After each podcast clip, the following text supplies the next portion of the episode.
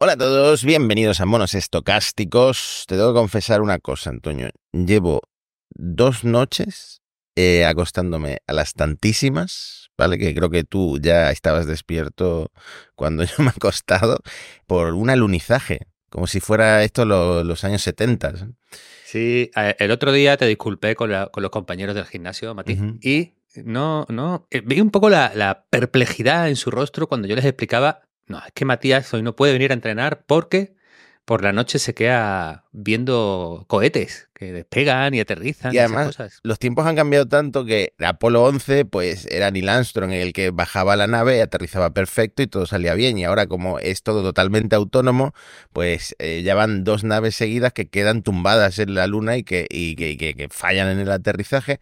Y esto ha sido como en dos partes. Anoche Mm. todo estaba bien, celebrando que la nave estaba en vertical, y una rueda de prensa 24 horas después diciendo, bueno, hemos revisado los datos y en realidad no está en vertical, realidad está totalmente tumbada la nave. Ah, En fin, qué los tiempos cambian, los tiempos cambian, Antonio. Pero bueno, no sé si usaronía. Nosotros Mm. es de lo que venimos a hablar hoy. Y sobre todo vamos a hablar un poco de OpenAI, una empresa que no mencionamos mucho en el podcast. ¿no?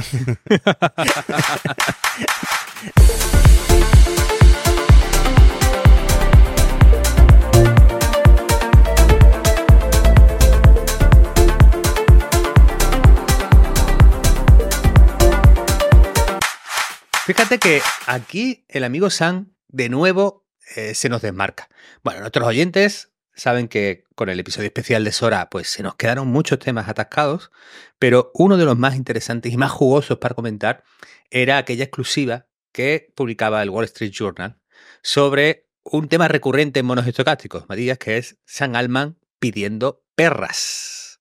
Pero esta vez no pedía un- unos milloncitos, no pedía unas decenas de millones, no pedía unos cientos de millones, las cosas normales de Sam, sino que 7 billones de dólares. Eh, Aquí hay que aclarar siempre que este 7 billones es el 7 billones europeo, español, no, no el 7 billions anglosajón, porque en términos anglosajones serían 7 trillions. Es decir, los 7 billones son 7 millones de millones para Hmm. hacer la mayor inversión de fabricación de chips. Bueno, de- la, mayor inversión de la historia para fabricar chips. Es que esto de trillones en inglés sonaba un chiste de, de los Simpsons, del señor Barnes que tenía el billete del trillón de dólares, o creo que se lo quedó Castro en, en Cuba. Pero la cuestión es que pasamos de un mundo en el que las empresas más valiosas valen 2, 3 trillones y son mm, con tres contadas, a un mundo en el que Sam Altman está pidiendo 7 trillones y luego bromeó en Twitter, bueno, en realidad creo que quiero 8, pero no es tan así, ¿verdad? Sí, yo creo que además este tema se ha explicado, no se ha explicado bien, Mati, Hmm. porque eh, en estos números nos perdemos y sabemos que en, en España habría que haberlo explicado en Cristianos Ronaldos o en reformas del Bernabéu, ¿no? Esos son los, los- los estándares. He visto por ahí referencias que le han dicho, estos son como 14.000 superyates de Jeff Bezos. Bueno, 14.000 yates tampoco, tampoco es tanto, ¿no? Joder, nosotros nos burlamos de cómo se usa el Bernabéu para, ver, pues eso, como unidad de medida, pero anoche cené con un amigo que me dijo que él ha estado mirando la reforma del Bernabéu como si fuera ir a mirar una reforma de un jubilado en YouTube todo este, todo este tiempo. Así que hay gente que el Bernabéu se lo toma muy en serio, incluso aunque no vivan en Madrid. ¿eh? Sí, sí, sí. Bueno, el tema es que lo que nos pone por delante esta noticia, que luego ha sido matizada. Es decir, aquí también tenemos una guerra de fuentes, porque mientras The Wall Street Journal mantiene que San Alma están activamente en esta, en esta propuesta, porque tiene este diagnóstico. El gran cuello de botella para que explote la inteligencia artificial es la, fabrica- la fabricación de GPUs, la fabricación de chips.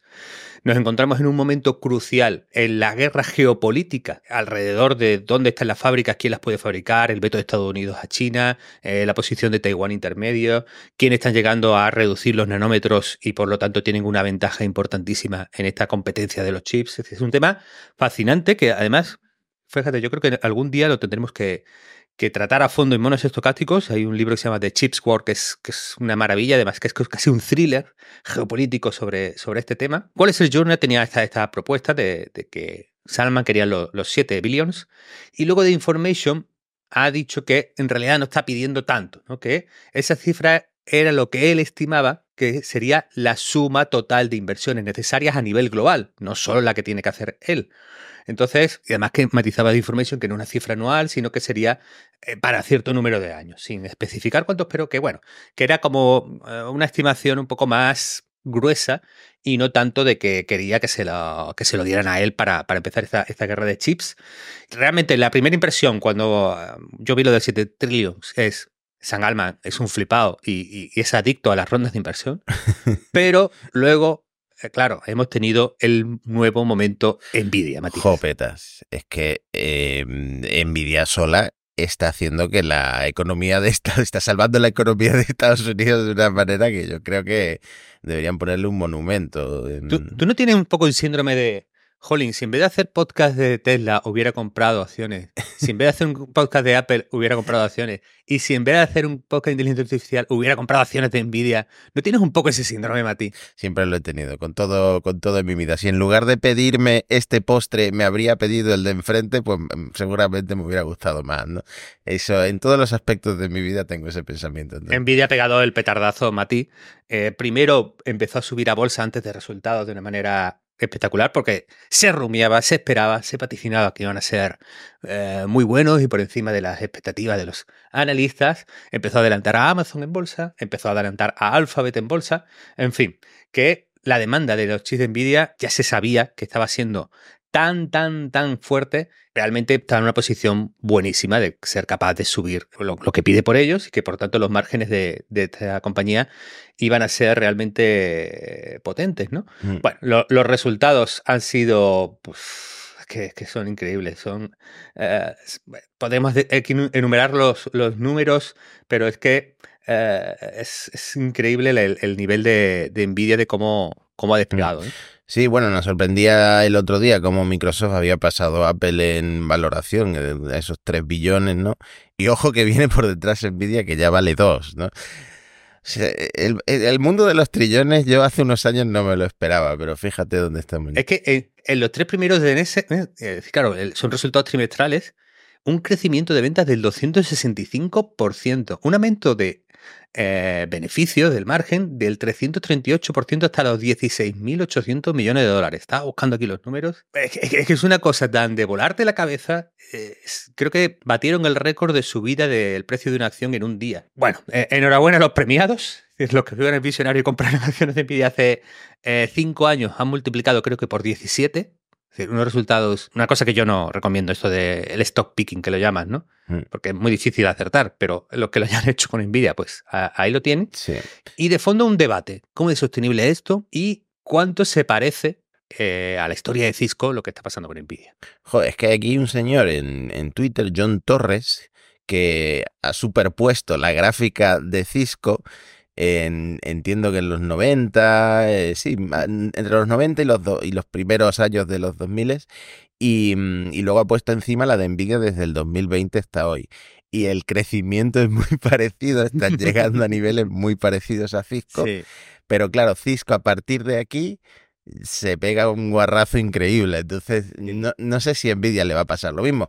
Yo creo que el punto débil de Nvidia es que muchos, yo sí diría que casi todos los H100 se fabrican en Taiwán. ¿no? Claro, eh, es un momento geopolítico complicado porque eh, llevamos décadas a la espera de la amenaza china de que quieren hacer algo con Taiwán y de que aspiran a su anexión. Mientras que eh, Estados Unidos es súper protectora con esa posición taiwanesa y además está intentando que la mayoría de compañías, mientras eh, protege Taiwán, también fabriquen dentro de Estados Unidos y tiene inversiones loquísimas. De hecho, Europa también tiene un presupuesto enorme y descomunal para eh, traer eh, fábricas de eh, de chips a, nuestro continente y conseguir esa ansiada eh, autonomía tecnológica. Por eso decía antes que eh, geopolíticamente es, una, es un combate realmente apasionante. Pero vamos al gráfico de Nvidia contra Cisco, porque para que Nvidia y Cisco tuvieran vidas paralelas, tenían que pasar dos cosas. Recordemos, Cisco en los años 90 fabricaba el equipamiento de, digamos, nuclear de las comunicaciones para posibilitar Internet. Entonces, conforme las expectativas económicas respecto a la red eh, se, multiplicaban, aumentaban, eh, la valoración de Cisco, que era un poco el facilitador, la infraestructura de, de, este desarrollo de, la red, subían y explotaban e iban hacia arriba, como le pasa ahora mismo a Nvidia. ¿Qué es lo que pasa? Que cuando explota la burbuja.com, eh, se, produce esa gran decepción de que económicamente Internet, por lo menos en el año, final de los 90, el año 2000, no iba a responder a las expectativas, algo que se haría décadas después, pero en ese momento no, no lo hizo. Claro, todo lo asociado a Internet empezó a caer en picado. Pero es que además a Cisco le pasó otra cosa más. No es solo que Internet y sus valoraciones habían sido descabelladas y se vinieran abajo, sino que su tecnología empezó a ser commodity. Es decir, perdón por el anglicismo de nuevo, pero eh, básicamente se, viene a referir a que fue igualada y fue muy sustituible por otro montón de compañías que eran capaces de fabricar los mismos, a, un nivel similar, los mismos equipos de comunicación. O sea que para Nvidia, caerse como disco tendría que pasar, en teoría, las dos cosas. Que hubiera una gran decepción de la burbuja de la inteligencia artificial, que está por ver, y dos, que los competidores sean capaces de ponerse a su nivel. Aquí yo tengo más dudas de lo segundo, porque es bastante más sofisticado lo que hace Nvidia que lo que hacía Cisco. Da la impresión de que tienen años de ventaja. Un momento, Antonio, que tengo que contarte una cosa. Tú sabes que yo hace un año eh, compré una silla, compré una silla pues de estas de Amazon Superventas. Eh, pensando que era ergonómica, que me iba a salir bien la cosa, pues no, no ha salido bien la cosa, ¿vale? Chirría, cruje, eh, se le ha acabado el gas, por lo que se baja, bueno, no era de la calidad que parecía cuando abrí la caja, pero resulta que FlexiSpot, que patrocina este episodio de Monos Estocásticos, me ha mandado una de las suyas. Esta de aquí, la BS11 Pro, que tiene ahora mismo 110 euros de descuento en la web de flexispot.es. De todas formas, dejaremos un enlace personalizado para monos estocásticos en la descripción del episodio, por si queréis echarle un vistazo. Y bueno, es, una pasada, se nota la solidez y, mm, la diferencia de esta silla con la que tenía antes. Y también he podido probar, porque esta gente vende standing desks, de estos escritorios elevables para trabajar de pie. He podido probar el E7 Pro, que ahora mismo está en oferta, es una oferta flash me ha sorprendido muchísimo también la calidad de este escritorio de, madera oscura, también lo tienen en, blanco, con esas eh, patas telescópicas de tres partes que cuando yo busqué mi escritorio eh, me decían, tiene que tener tres partes para que sea más estable. Pues este es verdaderamente una pasada. Muchas gracias FlexiSpot. Bueno, competidores va a haber, amenazas de. Yo creo que hay amenazas no solo de, competidores directos que hagan lo mismo que Nvidia, sino de modelos de inteligencia artificial que funcionen con otro tipo de arquitectura de computadores que no sean las de Nvidia, luego mencionaremos uno. Mientras en China, esto es interesante, creo que eh, Huawei está consiguiendo un, nivel de, de fabricación con la, con la empresa oficial china, con SMIC. Huawei, que es el Cisco de China. Sí, más o menos. a mí Huawei, eh, en Chataca, pues eh, visitábamos cosas de Huawei, eh, hablábamos con su representante, una, una, marca que cubríamos. Siempre me pareció que era un intento de, hacer una IBM moderna china, ¿no? Una IBM como la gran empresa que hace de todo tecnológica, ¿no? bueno, el caso es que, de hecho, Huawei en China se ha tenido que mover de fabricar eh, menos keyrings, que son los microprocesadores para sus móviles y sus dispositivos de electrónica de consumo, para fabricar muchísimos más chips de inteligencia artificial, porque el gobierno chino y la industria china están presionando hacia ello. Entonces, China, a pesar del aislamiento, eh, sobre todo con, el, con el hito de conseguir eh, la fabricación de, chips de, bajo número de, nanómetros, empezó a, señalar o a sacar pecho de que a pesar del veto de Estados Unidos no se iba a quedar atrás por no tener las envidias. Entonces, bueno, es un tema fascinante, yo creo que nos va a salir mucho, mucho este año, pero bueno, tú te anticipabas que íbamos a hablar de OpenAI, Mati y OpenAI. En estas dos semanas que solo hemos estado mirando Sora, hay como otras 15 noticias importantes que vamos a intentar resumir en las dos o tres más relevantes. Bueno, te dejo elegir. ¿A, cuál vamos? yo me quedaría con la de. La más importante, yo creo que es la de. El, trabajo que están haciendo de agentes inteligentes. Yo lo que más estoy esperando, esto lo he dicho en varios episodios, es que lleguen ya esos agentes prometidos de IA y que yo tenga que trabajar, interactuar con el ordenador lo mismo, lo menos posible y que la IA lo automatice todo por mí, pero no están llegando, Antonio. Y ahora estamos hablando de que OpenAI está desarrollando eh, dos agentes de IA internos, bueno, eh, como producto para automatizar tareas en, en tus dispositivos, ¿no? Sí, fíjate, yo creo que está muy relacionado con el tema anterior, Mati, porque con la tecnología y lo que tenemos ahora, tú me dices, ¿es una burbuja la IA? Pues con lo que tenemos ahora, yo no veo una correspondencia entre el impacto que puede tener pues, eh, los generadores de imágenes, incluso ChatGPT, ¿no? Todo este tipo, porque cuando la inteligencia artificial se queda reducida a dos cosas, a dos requisitos, que es tareas unitarias, es decir, que empiecen y acaban, y fin, una tarea aislada, y además que tienes que tener mucha tolerancia al error, porque todavía alucinan, porque todavía inventan, porque generan imágenes imperfectas. Cuando la inteligencia artificial queda reducida a esos casos de uso, yo no veo la revolución económica que justifica los trillones, billones, millones que, siempre hablamos en el podcast.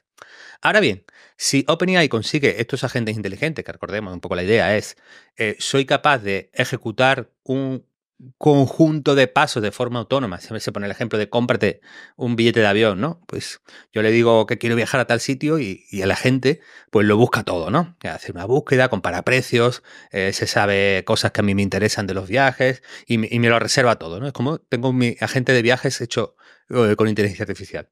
Claro, si vamos a escenario de ese tipo, ahí sí ahí puede haber, y además es fiable y no se equivoca, puede haber automatizaciones potentes que tengan un valor económico muy alto. Entonces, yo creo que en este tema, más que en GPT-5, creo yo, eh, se juega OpenAI y la industria evitar el camino de la mm. burbuja. ¿Tú crees que esto de los agentes de IA puede dar que hablar en, en, materia de privacidad más de lo que están dando ya que hablar los chatbots? Porque para ser un buen agente de IA tendrán que saber cómo funcionas tú a un nivel muy profundo, ¿no? Sí, sí, sí, sí, sí. De hecho, eh, hay temas de privacidad y yo creo que hay, temas de confianza. Yo creo que una nueva oleada de, miedo y recelo de la inteligencia artificial, porque primero los extremos diciendo, uff, este es el camino para darle el control de las armas nucleares a la inteligencia artificial y moriremos todos. habrá un poco de eso, pero habrá también eh, microhistorias de cuántos peligros hay en dejar que la IA, en ciertos aspectos, decida cosas por ti. Y eso realmente yo creo que las generaciones que han crecido con Internet, las generaciones que han crecido sin Internet, cómo consideramos algo nuevo de lo que no nos fiamos, también un debate técnico muy potente sobre si realmente son capaces de hacerlo y que sea fiable, ¿no? Mm. Mira, te voy a contar una movida personal. Eh, a mí me gustaba, y durante muchos años tuve una sola cuenta de, Google, y lo que hacía era reenviar de todas mis otras cuentas de trabajo y tal a esa cuenta todos los emails. Hasta que un día en, Gizmodo me dijeron, oye, vemos que tienes configurado un, un, reenvío automático, esto lo tienes que quitar porque no lo puedes hacer así, no sé qué. Y a partir de entonces inicié un camino en el desierto en el que fui probando diferentes em, clientes de email y al final me quedé con uno que barato no es, pero que tiene, tiene para todas las para todos los dispositivos, se llama Spark. Bueno, pues Spark tenía ahí integrada, pero no la usaba para nada porque escribía los emails estimada tú le podías ajustar un poco el nivel de, de formalidad e informalidad, pero que sabes que ese email no lo ha escrito Matías. Bueno, pues el otro día lo abrí y me pone, Spark ahora escribe con tu estilo, pero no me ponían en ningún sitio la política de privacidad, solo me daban la, solo me daban la opción de probar o entendido, como cancelar, ¿no? Y, no sé, no sé si darle a probar, entonces yo tengo, tengo un poco de miedo y los últimos mails míos son con mi gestor. Pero esto es un tema que, que me parece chulísimo, Mati, porque para enseñártelo por la pantalla el sistema de correo lee tu correo. Claro. E, en teoría, pues mueve los bits de un sitio a otro y dependiendo de lo cifrado o del funcionamiento de seguridad del correo, pues en los servidores del proveedor estará tu correo en plano o estará cifrado, de manera que a lo mejor el, propietario, el proveedor de correo no, no, tiene forma de leerlo. Hay distintos niveles de, de privacidad aquí. ProtonMail, por ejemplo, es súper seguro y otros pues son más laxos. ¿no?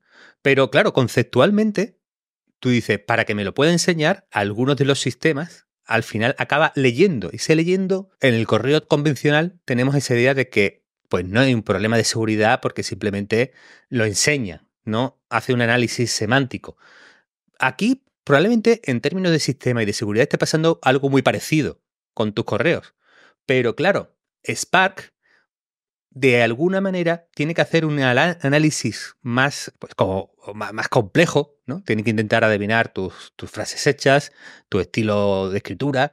Entonces hace como, como un análisis un poquito más profundo y aunque técnicamente sea lo mismo, es decir, guardan tu correo, podrían acceder a él, lo tienen allí en sus servidores, pero como ahora hacen este análisis de intentar entender cómo tú lees, ¿no te da una sensación de menos privacidad? ¿No te da una sensación de que me están, me están mirando mis cosas? Sí, sí, totalmente. O sea, eh, me, sentía expuesto, no sabía si aceptar. Aceptaste, ¿verdad? Acepté, por supuesto. Claro, sí, sí, sí, que ya te conocemos. También hemos hecho un análisis. no lo pensé, no lo pensé ni, ni medio minuto. Acepté. Bueno, tres rápidas de opinión hay porque eh, se llevan demasiado protagonismo y hoy yo creo que tenemos chicha en otros temas. Uno, eh, dicen, publicaba de Verge, que están preparando un buscador. Bueno, no sabemos qué es un buscador, pero sí un competidor del buscador de Google ya muchos casos de uso, yo me lo llevo más a HGPT que a, Google, pero bueno, ellos parece ser que quieren hacer algo más estructurado. Aquí mm. yo creo que el referente es Perplexity. Eso iba a decir, es que Perplexity eh, si tú eh, ves entrevistas, perdona que te interrumpa, pero ves entrevistas a varios super CEOs, no sé si era Jeff Bezos, pero todo el mundo está usando Perplexity. O sea, la gente, uno de los productos que más les ha flipado y que está un poco bajo el radar es Perplexity, porque claro, une ese, ese motor de búsqueda tradicional con la IA tan bien, tan bien, y lo hace tan bien que es como eh, eh, adelantarte un poco al futuro. Pero aquí yo añado un punto sobre burbuja de inteligencia artificial, burbuja del mundo en el que vivimos. Tú mira los estudios de mercado, de mercado de búsquedas, y un Bing o un Perplexity no le están haciendo nada, nada de pupa en los números grandes a Google. Así que, bueno, esperemos. Dos más de OpenAI. Han perdido eh, los derechos de exclusiva de la. Bueno, no han conseguido registrar como marca comercial GPT, lo cual, para todas las aplicaciones así que intentan parecerse a ChatGPT que están en, los mercados y para todos esos proyectos empresariales, ¿no? Matías GPT, etcétera, pues es una noticia entre comillas buena, porque no, no tienen la marca todavía. Sí, porque GPT al final es la tecnología, es un transformer preentrenado generativo, ¿no? Eso es lo que significan. Sí, mm. sí, sí, es verdad. Eh, yo aquí legalmente me, pierdo un poco, no sé si se debería otorgar o no, pero bueno, es verdad que se parece un poco al genérico, ¿no? Pues no lo sé. Y por último, un, amigo del podcast, Carpati, se ha ido de, de OpenAI eso me ha dolido. Hombre, yo creo que OpenAI ha perdido uno de los genios de la inteligencia artificial de esta generación. Aparte de que a Suskever lo tienen metido en un, en un, congelador, creo que es un rumor que corre por ahí que no, que no le dejan hacer mucho. ¿Dónde está Ilia? Hemos podido ganar, hemos podido ganar a un gran youtuber, porque Carpati los vídeos que tiene de inteligencia artificial son una maravilla. Entonces, cuanto sí, más hace tutoriales. Mm, sí, sí, está, está muy bien. Lo que pasa es que, claro, pasas de ser director de IA de Tesla a, a OpenAI y uno piensa, joder, pues este le han ofrecido algo interesante y se va en nada de tiempo, en unos meses, no habrá pasado ni un año, ¿no? No sé, es que a veces es como los fichajes del, mercado de invierno en el, fútbol, ¿no? que no, no, no entras bien, no llegas con el equipo que ya estaba rodado, no acabas de integrarte, el entrenador no te da oportunidades suficientes y bueno, mejor eh, separar caminos. Mira, fíjate, yo creo que hay un hilo conductor en este podcast que tiene que ver con el, si estamos en una burbuja o no, porque hay un, reportaje muy, muy interesante que han hecho eh, la gente de, creo que Wall Street Journal otra vez. Bueno, sí, Wall Street Journal, sobre empresas que han integrado Copilot de Microsoft. La versión empresarial, esta que son 20, eh, 30 dólares eh, al mes por, por usuario y que ofrece integraciones de IA en toda la suite de, Microsoft, Microsoft 365. Y de momento parece, Mati, que hay división de opiniones. Lenovo lo ha, lo ha integrado, ¿no? ¿Y no, no les ha ido bien o qué? Bueno, básicamente han venido a decir que, los usuarios no eh, empezaron a usarlo y probarlo con entusiasmo, pero que después de un mes el, uso de Copilot había caído el 20%. No es buena señal, no, no es buen síntoma de que de entrada eh, de la fase de experimentación y prueba eh, empieces a usarlo cada vez menos. Y fíjate, ¿sabes la, la, funcionalidad que han mencionado como más útil? Es el llevarte una IA a las reuniones. Que es, por ejemplo, ahora que estamos hablando tú y yo aquí, pues tendríamos un tercer invitado, que es la IA, que lo grabaría todo, que lo transcribiría a texto y que sería capaz de hacernos un resumen. y sobre todo la gente lo está usando para faltar a las reuniones, Mati. Es decir, eh, no puedo, estoy muy liado, pero va mi IA, escucha y me hace un resumen y por lo tanto yo pues puedo estar trabajando de verdad, ¿no? Porque me tenéis hasta, hasta, mm. arriba ¿no? de, reuniones y juntas. Pues yo esto lo uso en mi día a día, pero no con reuniones. Yo lo dije en el episodio anterior, me parece, me descargo transcripciones de vídeos y le pido a ChatGPT que haga una enumeración de los puntos claves del vídeo y me ahorro verme el vídeo. Y yo esto me parece un uso que te ahorra un montón de tiempo. Pero en fin, lo siento por los pues youtubers. Sí, sí, sí, es verdad que, claro, el, vídeo es que es muy demandante de, atención y cada vez estamos menos, menos dispuestos. Mira, a, mí me pasó cuando salió una, una, web, un servicio que te resumía libros. Entonces, hay mucha gente del mundo de la empresa que, le gustan los libros de, se llaman libros de management, ¿no? De, de consejos profesionales y empresariales. Claro, decían, pues mira, estos, estos libros tienen mucho relleno, tienen dos o tres ideas y al final te meten 200 páginas y me vale con el resumen.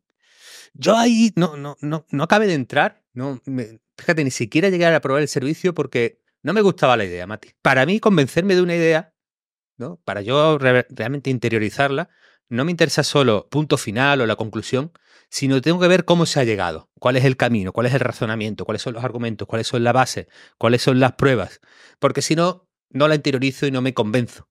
Y creo que ese de cómo he llegado a esta conclusión es muy importante y por lo tanto yo nunca acabo de entrar en, los resúmenes, en, esa conclusión final y, punto, ¿no? Espero que mucha gente piense como tú porque nuestro podcast dura una hora. No quiero que la gente empiece a transcribir nuestro podcast y resumirlo, porque si no se, perdería. Seguramente que ChatGPT descarte los chistes y este tipo de conversaciones banales a veces.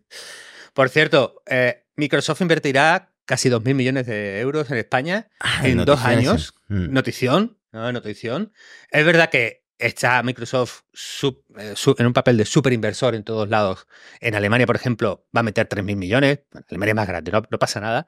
Pero es un, paso importante ahí que, vamos a tener y que, bueno, eh, me gustaría ver un poco más de detalle. Creo que sería interesante saber si es mucha infraestructura, es decir, eh, data centers, servidores, etcétera, o también hay parte del know-how de, trabajo de alta cualificación que se va a quedar aquí y no todo va a ser manejado desde, desde Redmond, Seattle o donde, donde tenga el centro de inteligencia artificial hmm. Microsoft. Pero bueno, en todo caso. podríamos decir de todas formas que los mejores data centers de IA están en Madrid, ¿no? Eso seguro que en Madrid bueno, gustan mucho. No, no, sé dónde lo van a poner, fíjate, ese, ese detalle no, lo he visto, pero claro, hay una cosa con España que es que lo tienes que poner en un sitio con agua. Aquí, Andalucía, tenemos la de perder, no tenemos, a lo mejor, bueno, hay, algunas partes de Andalucía que sí tienen una, lluvia eh, decente, pero claro, el agua de Madrid es muy buena. Entonces, por ahí a lo mejor Madrid tiene, tiene opciones. De, hecho, el otro día estuve en un evento, Mati, que fue el ministro de Escribá, en el nuevo Ministerio de Transformación Digital, y tengo que decir aquí que me gustó mucho el, discurso de Escribá sobre desarrollo de inteligencia artificial, apuesta por el futuro y que España y Europa están en ese vagón y no lo pierdan. ¿no? me, parece uno de los, eh, eh, sobre todo porque mis expectativas con respecto a eh, las posturas típicas del gobierno con respecto a la IA y el desarrollo tecnológico han sido, bueno, las expectativas eran bajas porque siempre han abundado mucho más los mensajes negativos y, fiscalizadores más que el de impulso y el desarrollo a la industria y la tecnología. Y bueno, me gustó mucho el, mensaje de Escribá. Vamos a cerrar el, momento político del podcast porque un amigo del podcast, un exministro, no está pasando por su mejor momento, que, es un, tema delicado, Matías. Pero bueno, no vamos a aumentar la bicha porque hay un modelo que está fuera de las grandes empresas y que nos da un poco de esperanza de que las startups tienen mucho que decir aquí. Se llama Grok y no es de Elon Musk. Claro, yo cuando empecé a oír hablar sobre Grok, que hubo unos días que era todo lo que la gente está mencionando en redes sociales porque estaban flipando, ahora hablaremos de la velocidad de, este, de esta IA, de este sistema de IA, hubo un momento que me, confundí. Grok eh, me suena un poco eh, de cierto modelo chatbot cuñado de Elon Musk, pero se escribe con Q. El, el Grok de Elon Musk se escribe con K. Entonces ahí está la diferencia, el matiz. Por lo demás, eh, parece que esta gente se ha montado un equipo que permite que vaya pero de verdad, como ningún otro modelo de IA. Sí, aquí te voy a confesar, yo me tengo que meter un poco más en, los documentos técnicos de, los amigos Grok. Eh, solo me he quedado un poco en, los resúmenes un poco más a alto nivel. Y es súper interesante porque ellos dicen, en el momento de inferencia, es decir, cuando el modelo ya está entrenado y te va a, dar la respuesta, eh, se tarda mucho por la arquitectura actual, porque hay mucha aleatoriedad y que de alguna manera eh, ellos presentan una arquitectura en este momento en el momento de darte una respuesta, la respuesta sea bastante más determinista, se calcule en el momento de entrenar y no en el momento de responder, y que por debajo, en vez de una GPU, tenga una LPU, una unidad de proceso lingüístico. Me parece súper interesante porque es una innovación para los modelos de lenguaje desde la unidad de procesamiento. Y esta innovación desde la unidad de procesamiento es el tipo de competencia o el tipo de alternativa que podría hacer más pupa a Nvidia y no tanto el que alguien o otra empresa consiga un nivel de GPU similar a ellos. No, a tu juego no te voy a ganar, pero si cambiamos de juego, pues posiblemente sí puede que haya más competencia. Y lleva por debajo Mistral, ¿no? el modelo francés. Sí, sí, sí, sí. Es hmm. decir, ellos han innovado más en el hardware y han aprovechado modelos de inteligencia artificial abiertos. Fíjate que cuando ya estamos a este tipo de, velocidades, estas innovaciones que hacen que la respuesta del, modelo de inteligencia artificial sea inmediata, de repente nos podemos flipar con cosas que ahora mismo sabemos que no son posibles. Porque en los videojuegos eh, va a ser está siendo todavía muy difícil meter modelos grandes de lenguaje porque en videojuegos no podemos esperarnos medio minuto a que el personaje que tenemos delante se le ocurra qué tiene que decir porque como nuestra, nuestra diálogo con él no estaba preprogramado, cuando está preprogramado y es, si dice esto, respondo lo otro. Eh, eh, un if lo resuelve inmediato, pero los modelos grandes de lenguaje no funcionan así. Fíjate que ya hay gente que se ha flipado y dice, mira, vamos a juntar Sora y su creación de mundos. Un modelo a lo Grok que inmediatamente sea capaz de, dar respuestas y de repente tú ya puedes tener un mundo de videojuegos o de, virtual en el que los personajes son ultra realistas, te pones tus gafas de realidad virtual, Mati, y además a la hora de hablar son inmediatos, son eh, tiempo real, son como si fueran personas humanas. ¿no? Entonces, este tipo de innovaciones que dices, ¿es solo más rápido? Pues bueno, solo más rápido, pero a veces esta rapidez eh, permite usos que hasta ahora no, no, eran, no eran verdad. Joder, pues a ver si es verdad y empezamos a ver videojuegos eh, que se hacen con esto, porque puede, puede estar interesante cómo puede llegar a disparar la creatividad de mucha gente que no tiene conocimiento ni eh, dinero para, para desarrollar un videojuego. poder hacerlo de esta forma. Bueno, bueno, hay unos amigos del podcast, los amigos de Google, que han hecho muchas cositas y han sido muy protagonistas, Mati. Han, dado juego eh, Gemini esta, estas dos semanas. Sí, creo que fue el mismo día. Empezaron anunciando Gemma o Gema, eh, que es el, el Gemini de código abierto. O sea, cuidado, Mark Zuckerberg, porque se te, se te terminan los argumentos que otras empresas grandes eh, parece que también van a apostar por el open source. Sí, sí, muy interesante, muy buena propuesta. Eh, en los benchmark bueno, hay que decir que los modelos de Gemma son versiones de Gemini chiquititas. O sea, se suelen quedar como 7B, 13B por el, el nivel de compresión al que someten al modelo. El caso es que Claro, estos modelos chiquititos son muy interesantes para ser ejecutados en local, para integrarse con dispositivos como teléfonos móviles. Bueno, todavía son un poco demasiado para el teléfono móvil. Pero bueno, en caso que, que es un camino hacia, hacia esa ejecución sin tener que ser eh, a tirar a la nube y preguntar. Y son súper interesantes de cara a que otra gente, como Grok ha hecho con Mistral, pueda hacer sus propios desarrollos. Y bueno, en los benchmark está saliendo mejor que Llama 2. Esto es, esto es Gemma de, de, Google. Y parece que la estrategia de Google va a ser jugar a dos barajas. Tener unos modelos propietarios los, de mayor nivel o los más potentes, pero la va a intentar capturar parte de los beneficios que da liberar el software y, y eso es lo que ha hecho. Y ese mismo día que anunciaron Gemma, también eh, anunciaron que ya, ya, está integrada la IA de Gemini en, Google Workspace, que es la versión de Gmail y de todos los servicios de Google para empresas. Así que han pisado el acelerador de una forma en Google interesante, pero también se han pasado de frenada. Bueno, ha sido el meme de la semana. Mati, antes de pasar al meme de la semana, atención, yo llevo pensando en estos días y te lo, te lo quería plantear porque vi un tweet de Sander Pichai. Estamos introduciendo una nueva oferta llamada Gemini Business que permite a las organizaciones utilizar IA generativa en Workspace a un precio inferior al de Gemini Enterprise, que sustituye a Duet AI para WordPress, para Workspace Enterprise. ¿Tú te has enterado, Mati? te lo repito. Entonces, atención, con, con este trabalenguas de Google con sus productos de eh, profesional de inteligencia artificial, ¿se han hecho la pichai un lío, Mati? Joder. Es que llevo pensando en, jodín, puedo meter, hacerse la pichai un lío en, el podcast. Llevo tres días pensando en eso, Matías. Yo, yo, te iba a contestar algo serio sobre cómo Google y los nombres de productos y cómo todo lo está lo planea siempre así con el culo, pero después del, chiste creo que pasemos a otro tema. Bueno, yo creo que ya, eh, bueno, no sé si nos va a poner en la, lista de vetados Google a la hora de, acceder a la información de la, empresa. Bueno, es, una broma, amigos. Pero bueno, eh, tenemos un síndrome que tú, que tú ibas a mencionar, Mati, que es el de los nazis negros. Cuéntanoslo. Dios, nazis negros, además ya te estás posicionando un poco en la pelea que, que hubo, porque esto... Yo es que me paso las 24 horas del día en Twitter y de un error en Gemini, un error de, afinamiento al final, eh, se han mm. sacado tantos debates a flote que, empezó a dar hasta pereza el tema. La cuestión es que el Gemini, mm, el Pro 1.5 creo que es el que genera las imágenes, cuando le pedías imágenes, que dibujara imágenes históricas, eh, por ejemplo, los vikingos, era, te los hacía negros, te los hacía latinos, el papa era una mujer, una mujer de color, y era como muy frecuente. Y una de las, mm, digamos, grupos étnicos menos representados en estas imágenes eran pues los hombres blancos.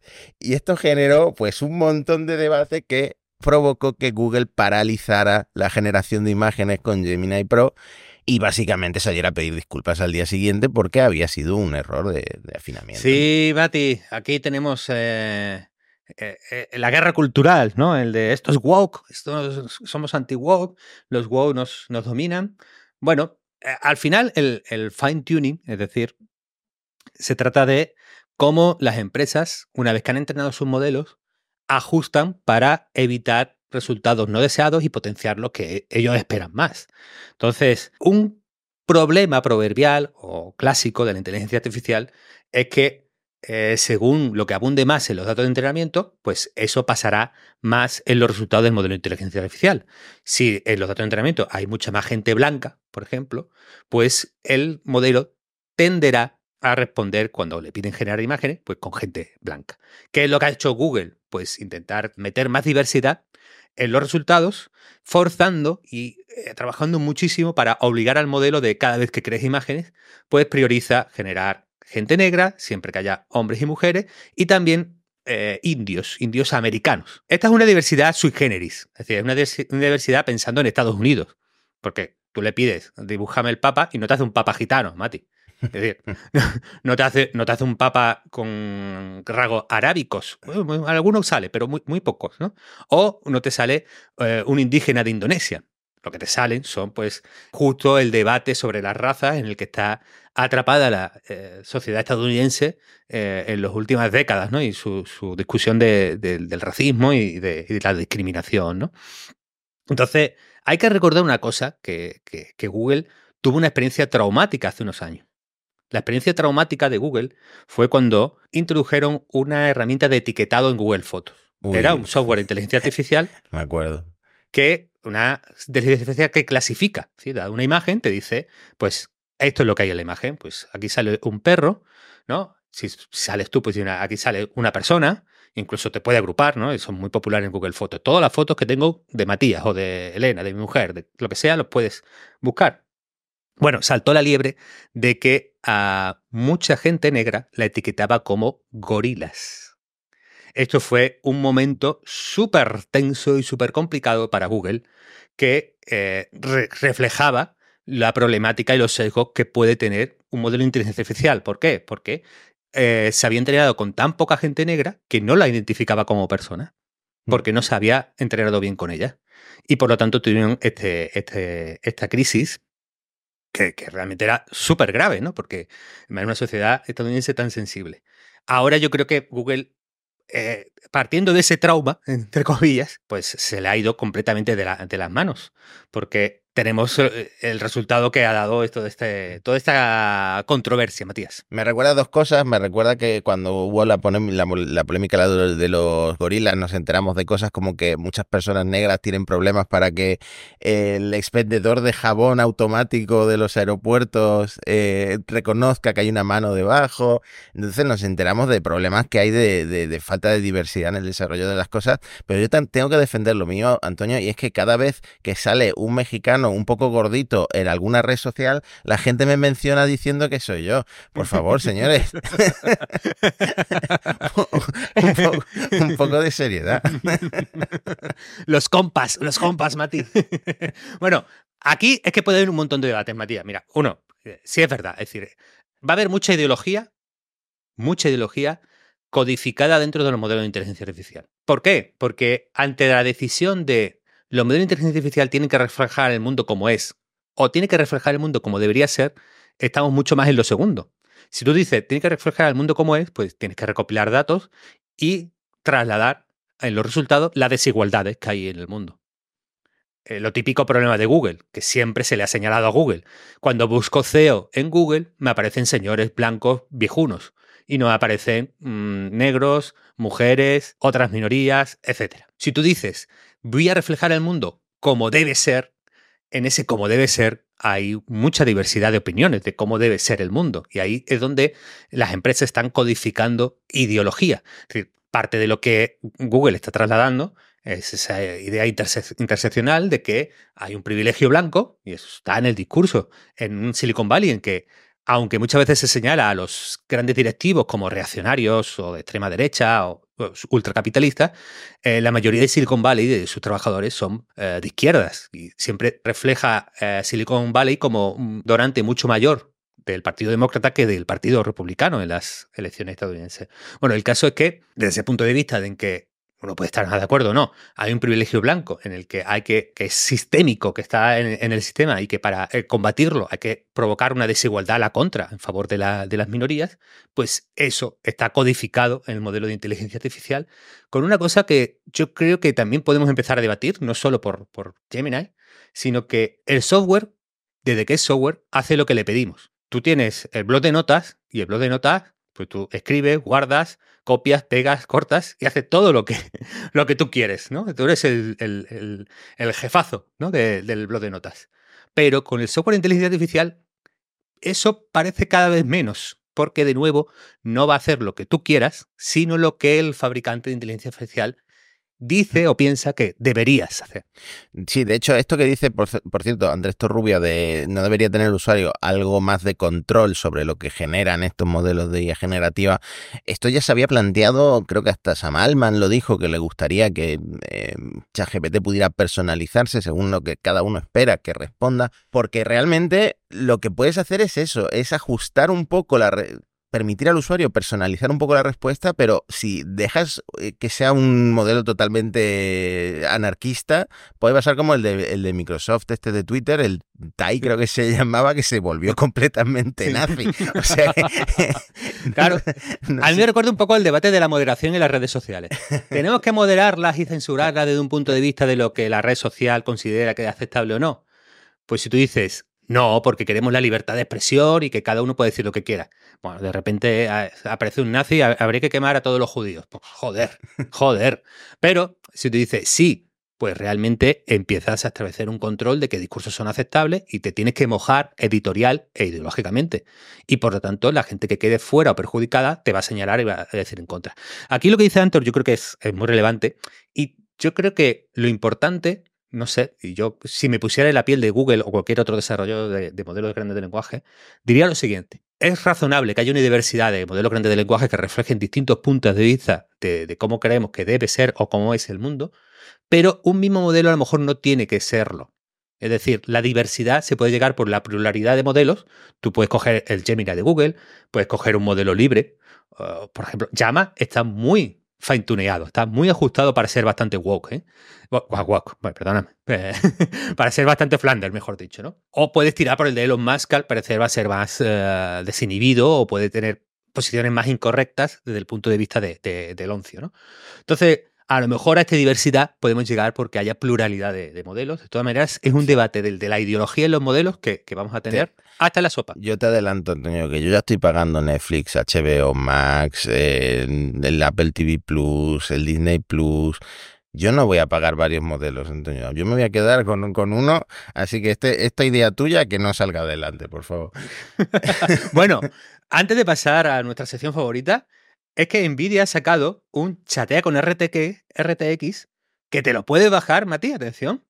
Ah, lo puedes instalar si tienes una Nvidia medio potente, creo que el requisito era de, la, generación de la, de la, RTX 30 o superiores, y ahí puedes charlar con tus documentos y con vídeos de YouTube. Entonces, a lo mejor tu combo puede ser, pues mira, eh, tengo el chateo con la tarjeta gráfica gratis en local y luego para otras cosas pues tengo un modelo un modelo más sofisticado. Ah, yo había entendido, chatea con tu RTX, es chatea con tu tarjeta gráfica. En plan, hola, ¿cómo, te va? Estás, eh, has tenido un trabajo muy intenso hoy, estás relajada, pero no, es, como un chatbot normal con RTX, vale, lo entiendo. Sí, sí, sí, sí, Bueno, Mati, eh, temas muy densos, burbujas, ideología en inteligencia artificial yo creo que es el momento de pasar a lo importante, que es el puerta grande o enfermería.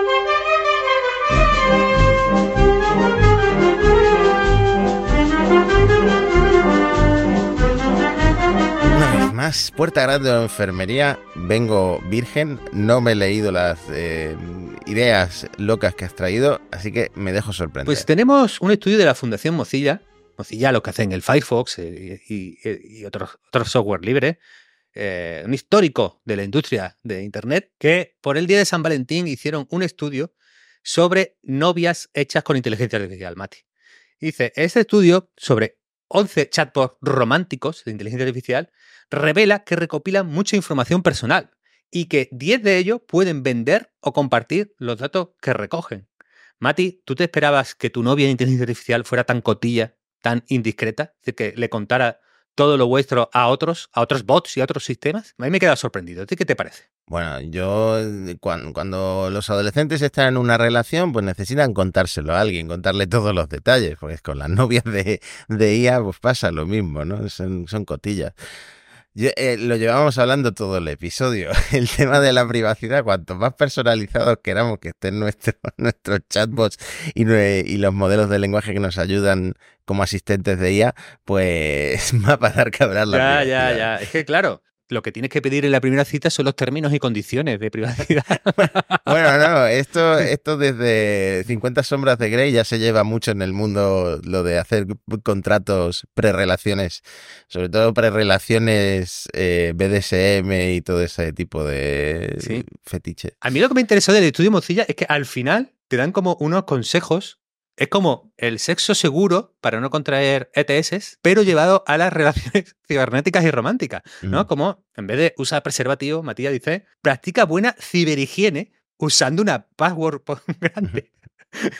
y, actualizando, eh, y actualizando las aplicaciones para no tener, pues, eh, contraer enfermedades de, transmisión cibersexual, supongo, que es, que es el término. ¿Sabes cuál es el problema? Si ya no nos leemos los términos de condiciones, imagínate si vas caliente, si quieres hablar ya con tu cibernovia, pues no vas a leerte nada, le vas a aceptar, aceptar como yo al mail de Spark. Mm. Claro, es que aceptas ahí las cookies y todo, y, porque vas ahí todo como, un Miura y, y asunto. bueno, no había inteligencia artificial indiscretas. Ojo, cuidado, amigos.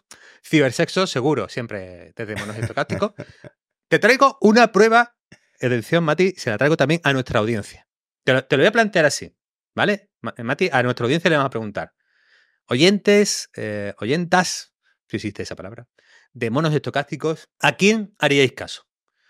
¿Al CEO, cofundador, al presidente, director ejecutivo de la empresa en el desarrollo de unidad de procesamiento de gráfico más poderosa del mundo?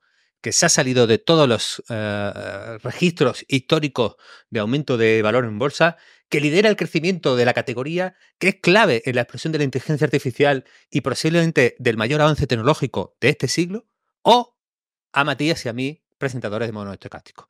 Venga, mojaros, mojaros. a ver si de verdad sois seguidores de verdad de, este podcast, porque aquí hay un dilema, Matías. ¿Qué hicimos nosotros en el podcast con el amigo Lupión, dedicado a la programación y la inteligencia artificial? Pues concluimos que podía seguir mereciendo la pena la carrera de desarrollo de software y que estaba bien que los chavales aprendan a programar a pesar de que salen los copilotos y los escritores de, de inteligencia artificial de código, software. Pero el CEO de NVIDIA dice, eh, atención, que si volviera a estudiar hoy día, ya no, ya no estudiaría informática, sino que estudiaría otra carrera que no es ni más ni menos que la de biología, Matías. Porque como el, eh, las máquinas van a hacer todo el código, ya no tiene sentido estudiar informática, dice Jensen Huang, CEO de NVIDIA. Biología. Y para, para, eso ya estudias directamente filosofía o cosas que, mm, te, den tiempo para pensar mientras te aburres y al final lo, lo van a hacer todos las IAS. Pero te, Mm, te digo una cosa, mm, este comentario es eh, muy poco propio de los CEOs, porque muchos de estos grandes CEOs son eh, college dropouts, que se llaman en inglés, que, dejaron la carrera hace millones de años, eh, pero no es un ejemplo a seguir. Creo que es más probable que acabes gastándote 10.000 euros en el curso de Yados y luego mm, quiebres y termines trabajando para Globo o como repartidor de Amazon, que, que tener éxito si dejas los estudios. Mal consejo por ahí, el amigo Jensen Juan. Yo no, no sé si le haría caso. ¿eh? No sé, yo por si acaso, ahora que, mis chicos pues están creciendo, pues, pues, estoy repasando el estudio de la célula, ¿no? A ver, ¿qué, qué hacen las mitocondrias, ¿no? Todos esos temas tan, tan apasionante porque, claro, si la biología e, es, el futuro, eh, estoy mal colocado, Mati. Mm. También dijo otra cosa, dijo que las computadoras superarán cualquier prueba que pueda hacer un humano dentro de seis años. Es decir, eso nos sitúa en el, horizonte. Eh,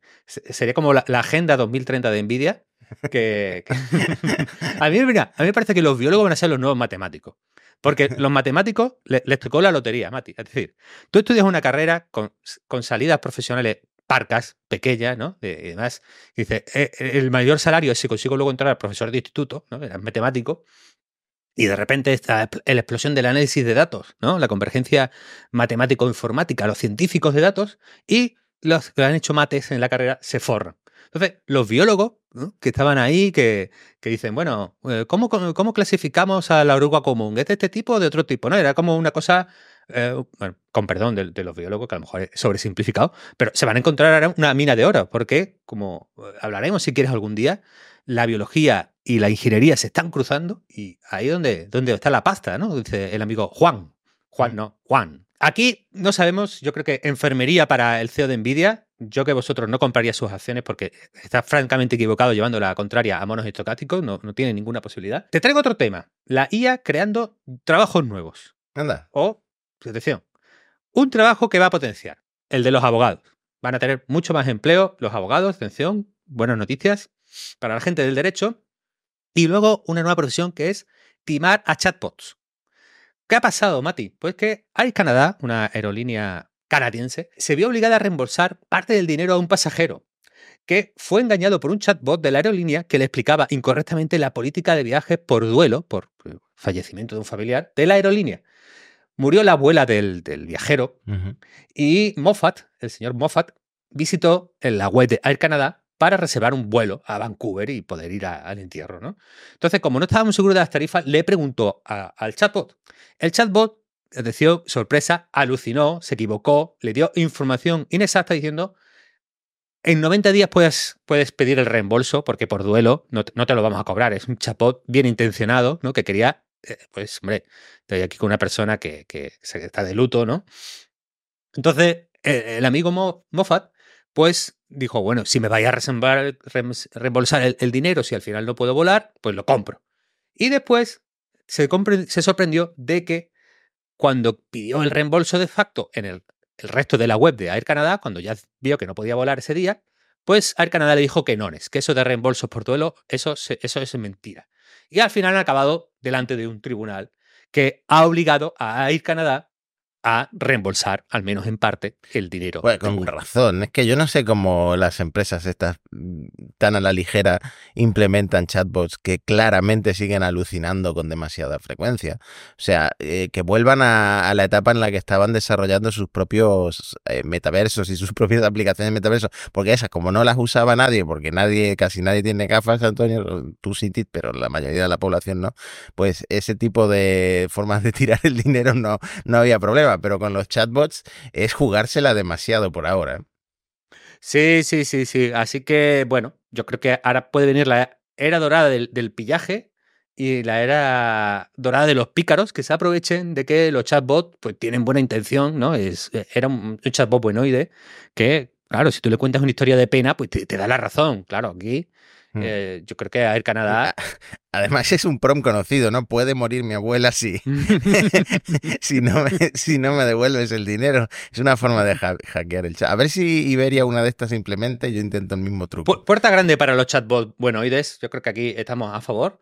Y luego ha sido muy compartido, Mati, aquí eh, nos lo tienes que explicar tú sociológicamente, el argentino en su cruzada y lucha contra el reggaetón.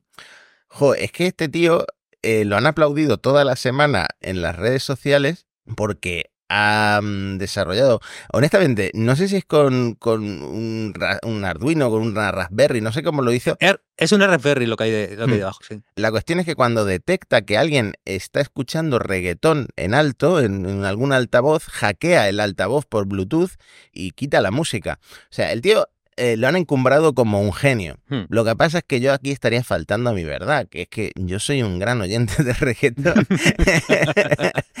Entonces, eh, te dejo a ti mm, encumbrarlo como genio si quieres. No, no, no, yo estoy en contra, yo estoy en contra. Es decir, e-, esta postura de soy un pureta, la música de antes, qué buena era, no como ahora, que los chavales escuchan solo mierdas. Ah, mira, eso, eso es más viejo que el hilo negro, tío. Eso ha pasado toda la vida eh, no tiene que gustarte lo de la próxima generación, está bien, está ok, no, no, no hay problema, pero pues mira, los chavales que tienen 20 años no se van a poner a escuchar Queen porque tú seas un, pureta que no has conseguido pasar esa página. Entonces, yo estoy en contra de, los puretas que quieren ahí imponer su ley sobre la, nuevas generaciones musicales y las cosas como son. Manuel Turizo tiene temazos, Mati. Eso, va, así.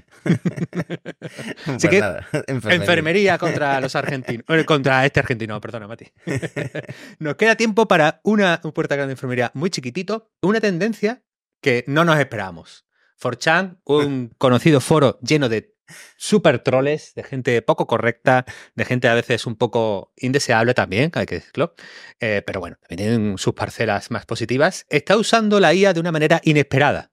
Si teníamos esa forma de violencia, que era usar la IA para desnudar a personas, casi siempre mujeres y mujeres jóvenes, hay una nueva tendencia que se llama Dignify, usar la IA para vestirlas decir, en mujeres y hombres que aparecen con, con poca ropa, que enseñan, que enseñan cacho, Mati, pues los usuarios de, de 4chan están usando la IA para superponer ropa y que aparezcan mucho más vestidos. Entonces, a mí me, ha hecho, me ha, resultado muy llamativo, me ha parecido muy inesperado y además, en algunos casos, muy positivo, porque tú conoces la foto, claro, de, de Elon Musk bajando en un, en un yate a bañarse, ¿no?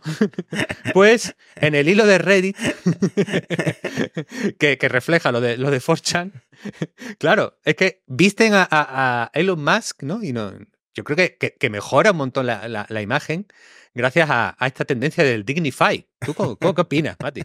Claro, pues yo te iba a hablar del puritanismo de, algunos casos, pero es que en este está justificado, ¿no? Lo de la foto terrible que le hicieron al pobre Elon en un yate, creo que fue en Grecia, pues mejora mucho cuando le, le pones ropa y el resultado es bastante bueno.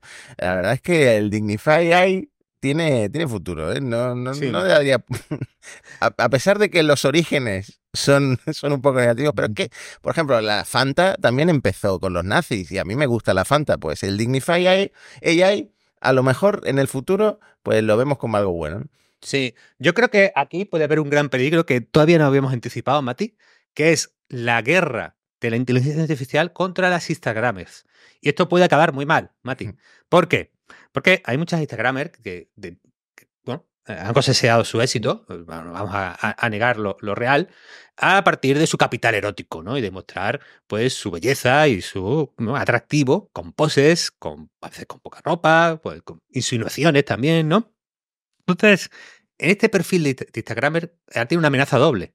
Por un lado, la IA puede vestirla y puede eh, reducir su, capital erótico a la hora de mostrarse en Instagram y cosechar esos seguidores, likes y comentarios un poco babosillos, pero a la vez la IA puede competir con modelos generados por inteligencia artificial.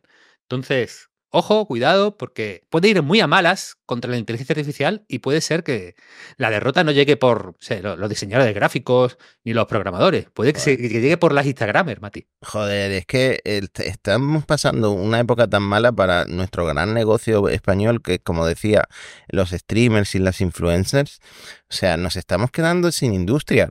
Eh, Marta Díaz eh, esquiando se rompió el ligamento y ahora la IA. O sea, realmente mm, pensábamos que mm. íbamos a tener una potencia mundial de influencers y, se nos está cayendo el negocio. Fíjate que el ministro Escribá, ahora que lo dices, no mencionó nada de este tema. Entonces, tengo que rebajar mi nota a su discurso. ya no es un sobresaliente, ahora es un notable, porque claro, si, si Marta Díaz se rompe una pierna, ¿Cuánto, ¿Qué porcentaje del PIB ha bajado en España? Eso no se está calculando, Matías. Pues qué pena que no escuché la charla de Escribá porque se te, marcó, te marcó. Creo que es el primer político en, eh, el que, del que hablamos en Mono sin burlarnos.